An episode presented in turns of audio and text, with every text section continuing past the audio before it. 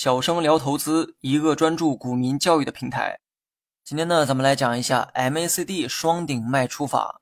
MACD 是最常用的指标之一，MACD 双顶和双底也是最常见的一种技术形态。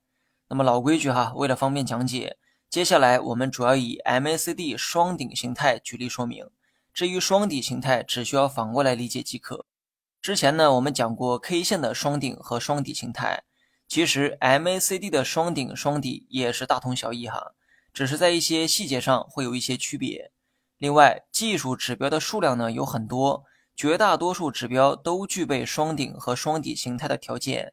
但由于 MACD 是中线指标，所以用它来研判双顶和双底实用性啊会更高。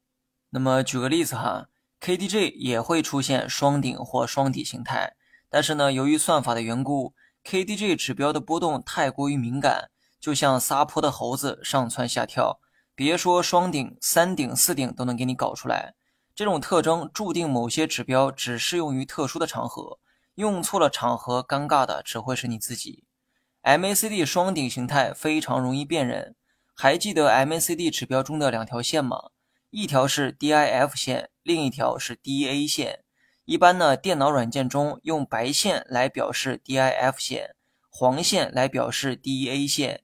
那么方便我们的讲解哈，接下来我就默认用白线和黄线做代称。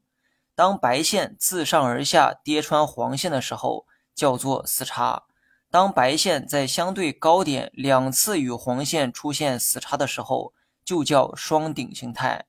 接下来我口述一下 MACD 双顶形成的全过程。首先，白线自上而下跌破黄线，形成死叉，然后白线又开始反弹向上，击穿了黄线，再次跑到了黄线的上方。可是呢，没过多久啊，白线再次从上而下跌破了黄线，此时白线在同一高度上出现了两次回落，这就是 MACD 双顶形态。当白线第二次回落跌破黄线的那一刻。也就是第二次死叉的那一刻，就是你卖出的信号，也是双顶形态的确认信号。投资者可以在当天做出卖出操作。具体案例可以查看文稿中的图一。欢迎各位去关注“小生聊投资”这个同名公众号，更多实战技巧等你来学。先看图中的 MACD 指标图哈，箭头所指的位置出现了 MACD 双顶形态。白线在同一高度附近出现两次死叉黄线的行为，当第二次死叉形成的时候，就是 MACD 双顶形态完成的那一刻。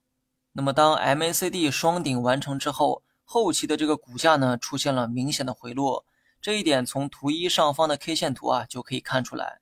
MACD 双顶形态有两个注意事项：第一，MACD 白线的高度要保持在同一水平线上。有一点偏差呢，倒也无所谓哈，但大致要在同一水平线上出现双顶才算标准。第二，双顶的确认过程一定是白线第二次死叉黄线的那一刻，没有确定死叉之前，不要提前预测这一结果。这种行为呢，是对技术分析的不尊重，同时也很愚蠢。最后呢，有些人啊可能会好奇一个问题哈，K 线也有双顶形态。这与 MACD 的双顶有何区别呢？其实啊，没有本质的区别，唯一的区别只在于你参考的东西不一样而已。这就像同样是吃饺子，有的人呢爱吃肉馅儿，有的人呢爱吃素馅儿，但是呢，不得不说，大家吃的同样都是饺子。